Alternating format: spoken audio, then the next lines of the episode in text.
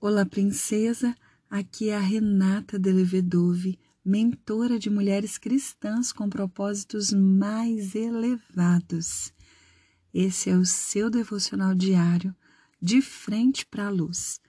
Uma oportunidade de você receber doses diárias de vitamina D, D de Deus, nutrindo todo o seu ser integralmente, espírito, alma e corpo. Estamos juntas estudando o Evangelho de Jesus, segundo escreveu Lucas. Hoje daremos início à leitura do capítulo 23. Vamos juntas nos unir ao Pai em um mesmo Espírito, em unidade, propósito e concordância. Venha, Espírito Santo, fale conosco, ministra aos nossos corações, abra nossa mente, nosso entendimento Queremos ouvir a voz do nosso Pai falando conosco. Em nome de Jesus. Amém? Vamos juntas, princesa? Lucas capítulo 23, no verso 1 diz: Então todo o conselho levou Jesus a Pilatos. Começaram a apresentar o caso. Este homem corrompe o nosso povo, dizendo que não se deve pagar impostos ao governo romano e afirmando ser ele próprio Cristo, o Rei. Então Pilatos lhe perguntou: Você é o Rei dos Judeus? Jesus respondeu: É como você diz.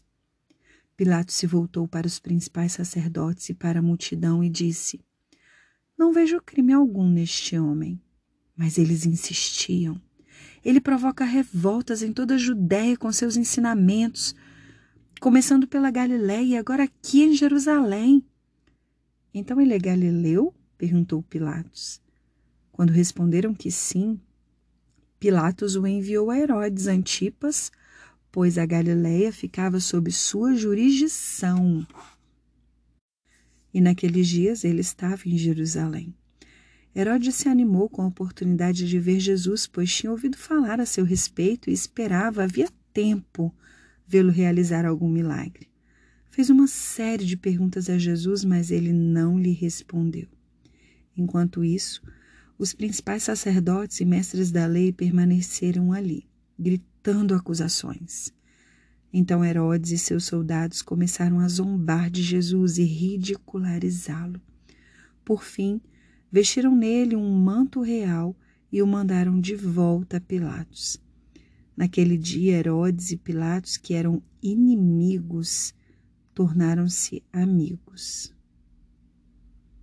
Então Pilatos reuniu os principais sacerdotes e outros líderes religiosos, juntamente com o povo, e anunciou seu veredito. Vocês me trouxeram este homem, acusando-o de liderar uma revolta. Eu o interroguei minuciosamente a esse respeito na presença de vocês e vejo que não há nada que o condene. Herodes chegou à mesma conclusão e o enviou de volta a nós. Nada do que ele fez merece a pena de morte. Portanto, ordenarei que seja açoitado e o soltarei. Era necessário libertar-lhes um prisioneiro durante a festa da Páscoa.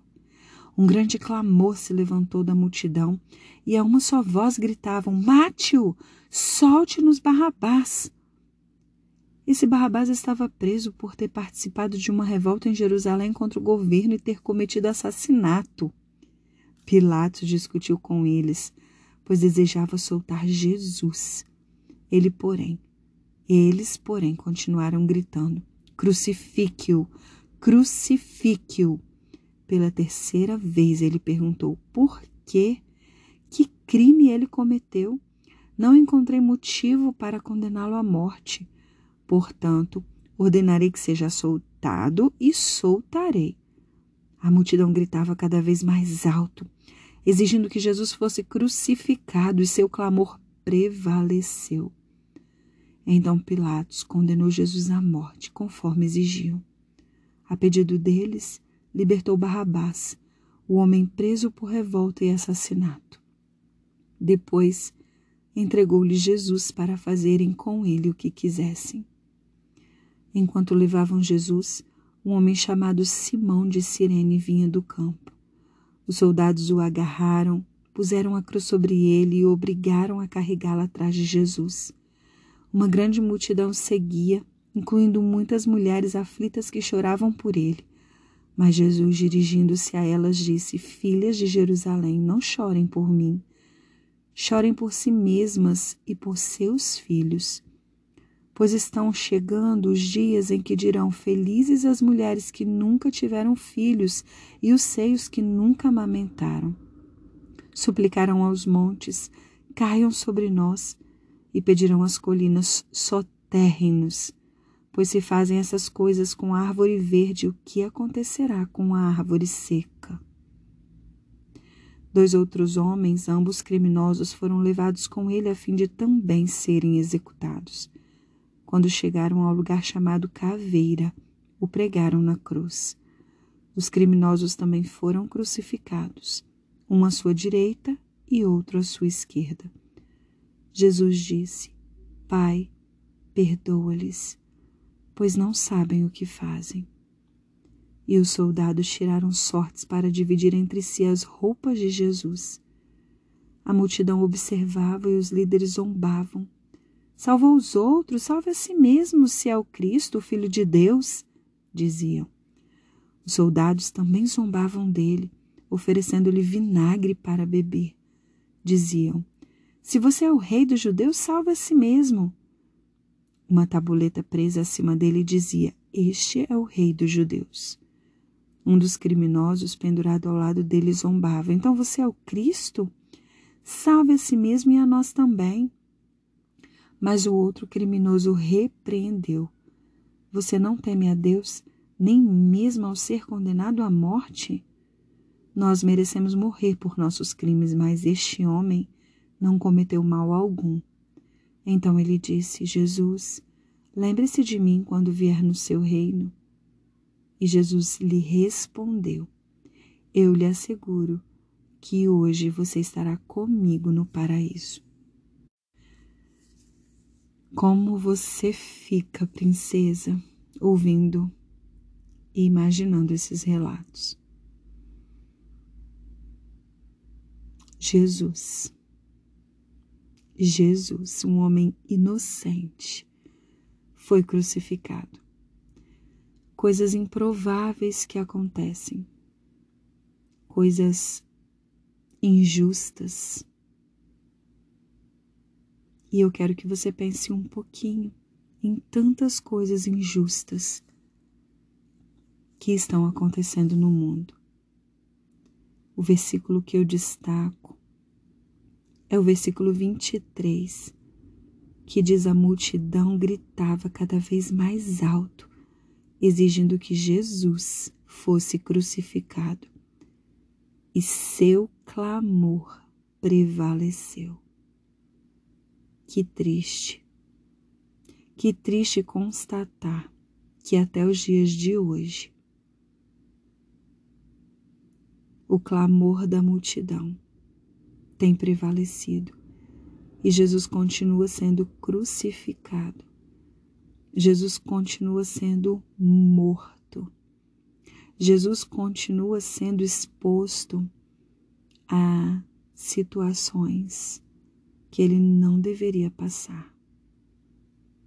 Mas o mesmo amor que fez com que Jesus vivesse isso há mais de dois mil anos atrás faz com que ele ainda hoje viva por mim e por você.